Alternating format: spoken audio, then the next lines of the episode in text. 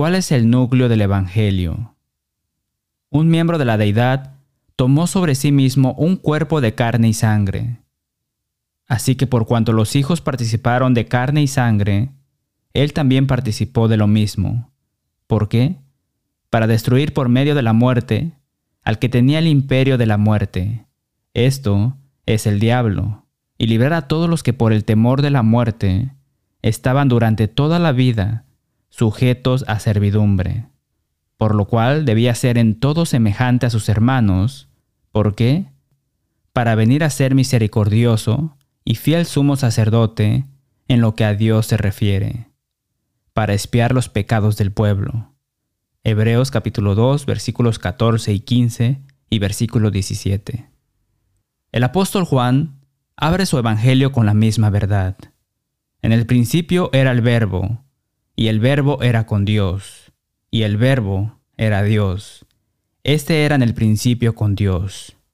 Todas las cosas por Él fueron hechas, y sin Él nada de lo que ha sido hecho fue hecho. Y aquel verbo fue hecho carne, y habitó entre nosotros, y vimos su gloria, gloria como el unigénito del Padre, lleno de gracia y de verdad. Juan capítulo 1, versículos 1 al 3 y versículo 14. El verbo que era Dios tomó un cuerpo humano. ¡Qué evento tan notable! Cuando pienso en el cuerpo de Cristo, la imagen inicial que me viene a la mente es la iglesia compuesta por los nacidos del agua y del Espíritu, Juan capítulo 3, versículo 5. A continuación pienso en el pan de la cena del Señor. Estos pensamientos son bíblicos, pero me doy cuenta de que a medida que pienso más en el cuerpo precioso que tomó nuestro Señor para caminar por las calles polvorientas de Judea, fortalece mi aprecio por la iglesia y la cena del Señor. Honramos el cuerpo de Cristo cuando amamos a la iglesia y observamos atentamente la cena del Señor, tal como Jesús la instituyó. Asumir un cuerpo humano, con la sangre corriendo por sus venas, era esencial para que Jesús cumpliera su gran tarea de caminar entre nosotros, de mostrar a los discípulos al Padre de manera tangible, de experimentar y vencer la tentación, para destruir por medio de la muerte al que tenía el imperio de la muerte, esto es el diablo, para venir a ser misericordioso y fiel sumo sacerdote, y para ofrecernos la libertad del pecado. El apóstol Pedro resaltó este componente central en su sermón del día de Pentecostés.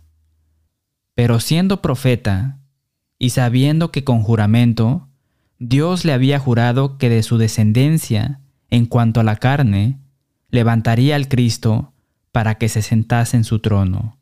Viéndolo antes, habló de la resurrección de Cristo, que su alma no fue dejada en el Hades, ni su carne vio corrupción. Hechos capítulo 2, versículos 30 y 31. Tiendo a tener sentimientos negativos sobre este cuerpo, sobre vivir en la carne. Jesús le dijo a los discípulos, cuando sucumbieron al sueño, cuando más necesitaba su apoyo, el espíritu a la verdad está dispuesto, pero la carne es débil. Mateo capítulo 26, versículo 41. Jesús también dijo, recuerden, el Espíritu es el que da vida, la carne para nada aprovecha.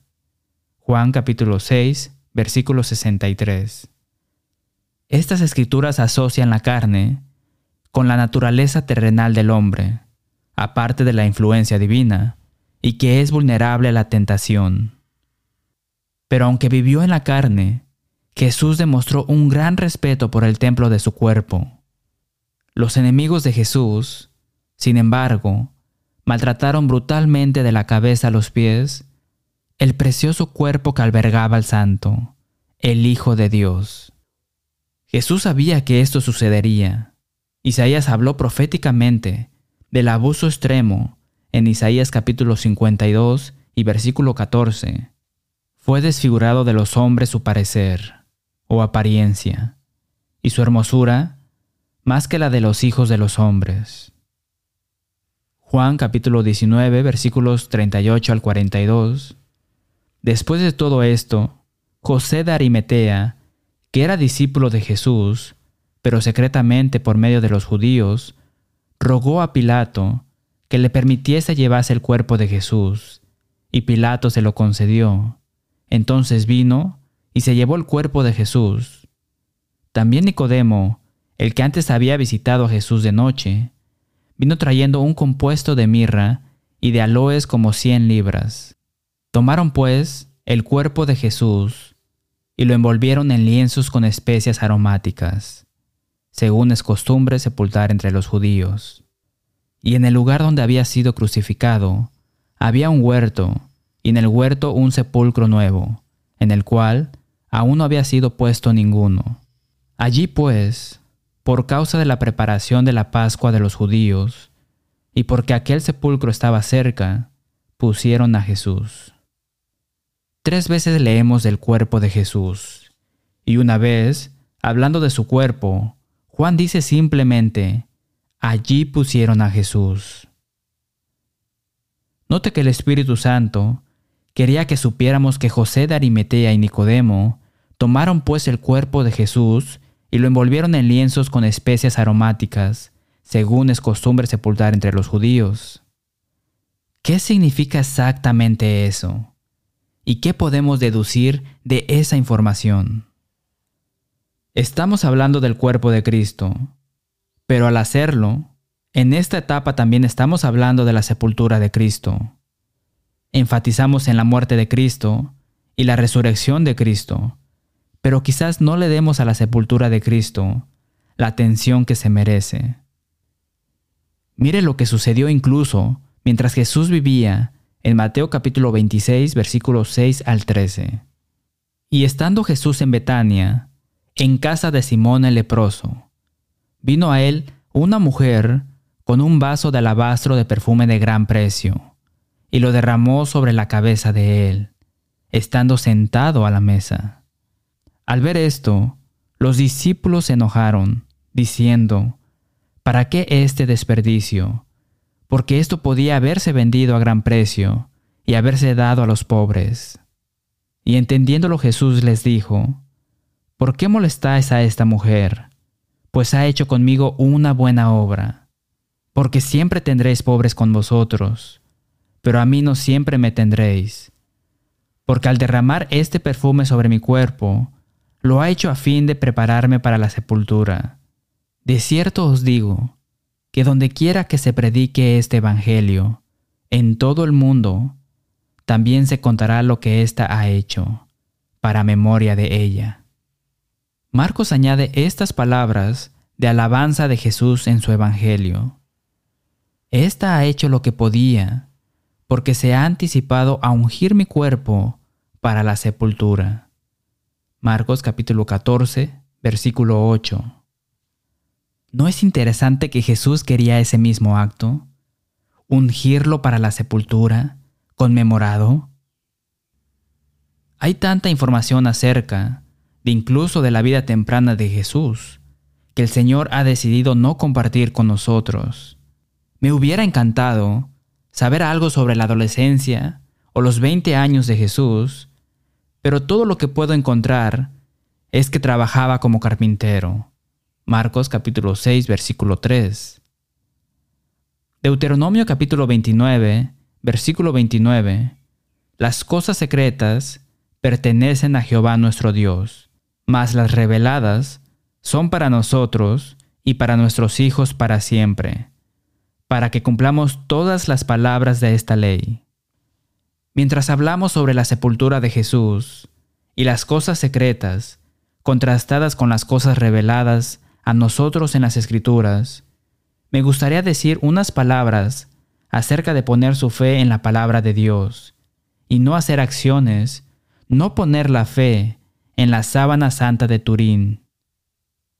Joe Nickel, investigador principal del Comité para la Investigación Científica de Afirmaciones de lo Paranormal, escribe, Históricamente la sábana santa de Turín es una de las 40 supuestas telas funerarias de Jesús, aunque es la única que lleva las aparentes huellas y manchas de sangre de un hombre crucificado. Los críticos religiosos han notado durante mucho tiempo que el sudario de Turín es incompatible con la Biblia, que describe múltiples envolturas de entierro, incluida una servilleta separada que cubría el rostro de Jesús. Juan capítulo 20, versículos 5 al 7. La tela de Turín apareció por primera vez en el centro norte de Francia, a mediados del siglo XIV. En ese momento, el obispo local destapó a un artista que confesó haber pintado con astucia la imagen. Posteriormente, en 1389, el Papa Clemente VII declaró oficialmente que la sábana santa era sólo una representación pintada. Un artículo del 7 de noviembre del año 2014 en la revista Forbes dice, una de las primeras descripciones independientes de la sábana santa proviene de 1449, cuando un monje benedictino de la abadía de San Jaques, en Lieja, Bélgica, que vio la sábana santa en una de las exposiciones de Margaret, informó que era miro artificio de Picta, admirablemente pintado. Un artículo del 17 de julio del año 2018 de Jessica Spitz en nbcnews.com informa, ya en 1390, unos 35 años después de que la sábana santa surgiera por primera vez en Francia, Pierre de Arcis, el obispo católico en Troyes, le escribió al Papa Clemente VII que el sudario fue un hábil juego de manos por parte de alguien que declaró falsamente que este era el sudario real en el que Jesús fue envuelto en la tumba, para atraer a la multitud, para que el dinero pudiera exprimirse astutamente de ellos. Algunos dicen que la sábana santa de Turín es la tela del entierro de Jesús, y otros, una falsificación medieval. Ahora, un nuevo estudio que utiliza técnicas forenses modernas sugiere que las manchas de sangre en el sudario son completamente irreales, lo que respalda los argumentos de que es falso. La sábana santa de Turín es una antigua tela de lino de unos 15 pies de largo por 4 pies de anchos, 4.4 por 1.1 metros, que lleva la imagen de lo que parece ser el cuerpo de un hombre crucificado, en exhibición en la Catedral de San Juan Bautista, en Turín, Italia. Es uno de los muchos sudarios que a lo largo de los siglos se ha afirmado que es el verdadero paño funerario de Jesús. Pero en 1988, los científicos dataron con carbono los orígenes del sudario entre 1260 y 1390 después de Cristo, lo que respalda las afirmaciones de que se trata simplemente de un engaño. Para ayudar a arrojar luz sobre esta controversia, los investigadores se esforzaron por utilizar técnicas forenses modernas en el sudario. Se centraron en las manchas de sangre de las supuestas heridas de la crucifixión en el hino, con el objetivo de reconstruir la posición más probable de los brazos y el cuerpo dentro del sudario. Los científicos aplicaron sangre, tanto humana como sintética, a un voluntario vivo para ver cómo la sangre corría en rachuelos por su piel, mientras yacía con los brazos y el cuerpo en varias posiciones. Además, supuestamente Jesús fue apuñalado en el costado con la lanza sagrada mientras colgaba de la cruz según el Evangelio de Juan. Como tal, para imitar una herida de lanza, los investigadores colocaron una esponja en una tabla de madera, empaparon la esponja con sangre sintética y clavaron esta lanza falsa en el costado de un maniquí para ver cómo la sangre corría por el cuerpo. Finalmente, compararon todos estos patrones de manchas de sangre con los que se ven en el sudario. Descubrieron que si uno examinaba juntas todas las manchas de sangre en el sudario, te das cuenta de que no pueden ser manchas de sangre reales de una persona que fue crucificada y luego puesta en una tumba, sino hechas a mano por el artista que creó el sudario. El autor principal del estudio, Matteo Borrini, antropólogo forense de la Universidad de John Moores de Liverpool en Inglaterra, le dijo a Ciencia Viva, por ejemplo, dos rachuelos cortos de sangre en el dorso de la mano izquierda del sudario solo son consistentes con una persona de pie con los brazos en un ángulo de 45 grados. En contraste, las manchas de sangre del antebrazo encontradas en el sudario coinciden con una persona de pie con los brazos en posición casi vertical. Una persona no podría estar en estas dos posiciones a la vez. Si miras a las manchas de sangre en su conjunto, tal como lo harías cuando trabajas en la escena del crimen, te das cuenta de que se contradicen entre sí, dijo Borrini. Eso apunta al origen artificial de estas manchas. Los científicos detallaron sus hallazgos en línea el 10 de julio en la revista de Ciencias Forenses. Queremos pasar el tiempo que nos queda enfocándonos en lo que sí sabemos sobre las sepulturas en las escrituras. Sabemos que era una antigua costumbre que las familias tuvieran lugares de sepultura en los jardines. El rey Manasés y el rey Amón fueron enterrados en el jardín de Usa, Segunda de Reyes, capítulo 21, versículo 18 y versículo 26. Sabemos que la muerte brutal de Jesús fue esencial para el cumplimiento de numerosas profecías. La resurrección de Jesús, por supuesto, es consecuente, así que, ¿por qué no pasar casi inmediatamente de la crucifixión a la resurrección? ¿Por qué dejar todo sin resolver durante tanto tiempo? ¿Por qué no saltarse la sepultura? Bueno, porque la sepultura de Cristo es también el cumplimiento de la profecía. Leemos en Isaías capítulo 53 y versículo 9, y se dispuso con los impíos su sepultura, mas con los ricos fue en su muerte, aunque nunca hizo maldad, ni hubo engaño en su boca. Encontramos a Jesús profetizado de su sepultura en Mateo capítulo 12 versículos 38 al 40. Entonces respondieron algunos de los escribas y de los fariseos, diciendo, Maestro, deseamos ver de ti señal. Él respondió y les dijo, La generación mala y adúltera demanda señal, pero señal no le será dada, sino la señal del profeta Jonás. Porque como estuvo Jonás en el vientre del gran pez tres días y tres noches, así estará el Hijo del Hombre en el corazón de la tierra tres días y tres noches. Esta predicción, por supuesto, hizo que la sepultura de Cristo fuera imperativa para la historia del Evangelio. De hecho, hablando del Evangelio, el apóstol Pablo escribe, Además, os declaro hermanos, el Evangelio que os he predicado, que Cristo murió por nuestros pecados, conforme a las Escrituras, y que fue sepultado, y que resucitó al tercer día, conforme a las Escrituras.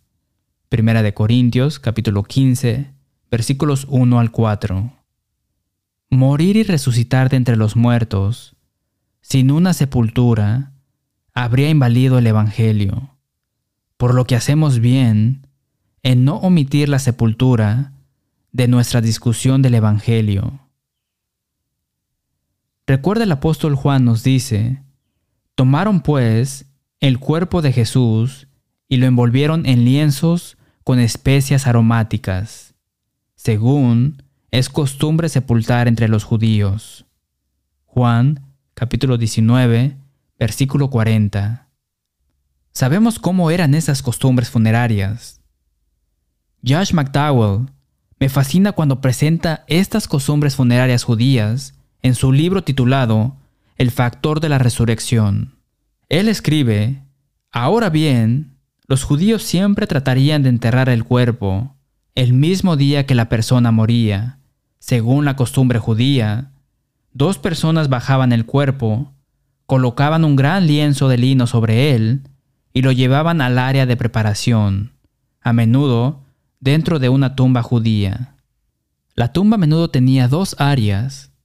La primera área, donde preparaban el cuerpo, y la siguiente área, donde estaban las losas, donde se colocaban los cuerpos para la sepultura. Los judíos tenían un ritual de sepultura detallado, que era tan importante que enterrarían a alguien incluso en sábado. Las dos personas enderezaban todos los miembros del cuerpo y empezaban a lavarlo. Tapaban la boca y las fosas nasales para evitar que les entrara agua. Hacían rodar el cuerpo hacia el lado derecho y lo lavaban. Y luego lo hacían rodar hacia el lado izquierdo y lo lavaban. Limpiarían las uñas. Mientras tanto citaban escrituras como Ezequiel capítulo 36 versículo 25 esparciré sobre vosotros agua limpia, y seréis limpiados de todas vuestras inmundicias. Si el agua con la que lavaron el cuerpo caía al suelo, inmediatamente lo limpiarían. Luego tomaban un trozo de tela de lino, sin adornos, de casi un pie de ancho. A menudo tenían tres prendas. Uno tiene que estar impresionado con la atención que se le dio al cuerpo aunque ya había fallecido. Luego después de que Jesús murió, leemos en Juan capítulo 19 versículos 39 y 40. También Nicodemo, el que antes había visitado a Jesús de noche, vino trayendo un compuesto de mirra y de aloes, como cien libras. Tomaron pues el cuerpo de Jesús y lo envolvieron en lienzos con especias aromáticas, según es costumbre sepultar entre los judíos. Eso suena como muchas especies aromáticas para enterrar a un hombre. Pero cuando enterraron a Herodes, se dijo que se necesitaron 500 sirvientes para llevar las especias. Las dos personas que atendían al difunto tomaban las especias con consistencia gomosa o cementosa una mezcla resinosa pegajosa, y la mezclaban. Y cuando el cuerpo se enderezaba, comenzaban a envolver el cuerpo desde los pies. Entre los pliegues colocaban las especias con la consistencia gomosa, lo envolvían en las axilas, ponían los brazos hacia abajo, comenzaban por debajo de los dedos, envolvían el cuello y luego la pieza separada alrededor de la cabeza, con la prenda de la mandíbula para amarrar la mandíbula cerrada. Así fue sepultado Cristo. Qué tierno cuidado del cuerpo de Jesús. Hemos visto en 1 Corintios capítulo 15 versículos 1 al 4 que el Evangelio de Cristo, en su forma más abreviada, es la muerte, sepultura y resurrección de Cristo. El Espíritu Santo presenta una declaración interesante en Romanos capítulo 6 versículo 17. Pero gracias a Dios, que aunque erais esclavos del pecado, habéis obedecido de corazón aquella forma de doctrina a la cual fuisteis entregados. Anteriormente, en el mismo capítulo, el apóstol Pablo entra en mayor detalle sobre esta forma o patrón de doctrina que nos pone en Cristo y nos lleva a una vida nueva, el bautismo. Romanos capítulo 6 versículos 3 al 5. ¿O no sabéis que todos los que hemos sido bautizados en Cristo Jesús, hemos sido bautizados en su muerte? Porque somos sepultados juntamente con Él para muerte por el bautismo, a fin de que como Cristo resucitó de los muertos, por la gloria del Padre, así también nosotros andemos en vida nueva porque si fuimos plantados juntamente con Él en la semejanza de su muerte, así también lo seremos en la de su resurrección. Cuando obedecemos de corazón, podemos tener confianza en cuanto al día de la resurrección. Por favor, contáctenos, le podemos ayudar. Volveremos después de nuestro himno con una última palabra. Gracias por ver dejando que la Biblia hable. Esperamos que visite una de las congregaciones enumeradas en breve. Comuníquese con nosotros para obtener una transcripción gratuita del número 1354, El cuerpo y sepultura de Cristo, o el curso bíblico de seis lecciones, La verdad libera. Mire videos, escuche audios o lea transcripciones de 500 mensajes en letthebiblespeak.com. Decimos con el apóstol Pablo, en Romanos capítulo 16, versículo 16, os saludan todas las iglesias de Cristo.